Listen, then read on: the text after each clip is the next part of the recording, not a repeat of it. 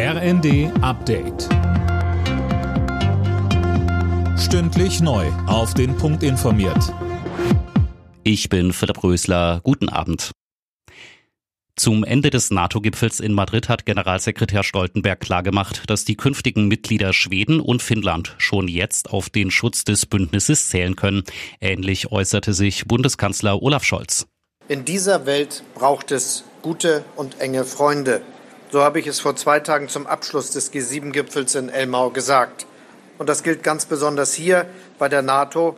30, bald 32 Staaten, die eng zusammenstehen nach dem Motto einer für alle, alle für einen. Die russische Armee hat sich nach eigenen Angaben von der ukrainischen Schlangeninsel im Schwarzen Meer zurückgezogen. Das Ganze sei eine Geste des guten Willens.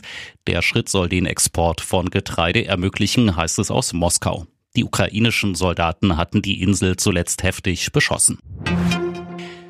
Die Bundesregierung hat das neue Selbstbestimmungsgesetz vorgestellt. Es soll das über 40 Jahre alte Transsexuellengesetz ablösen.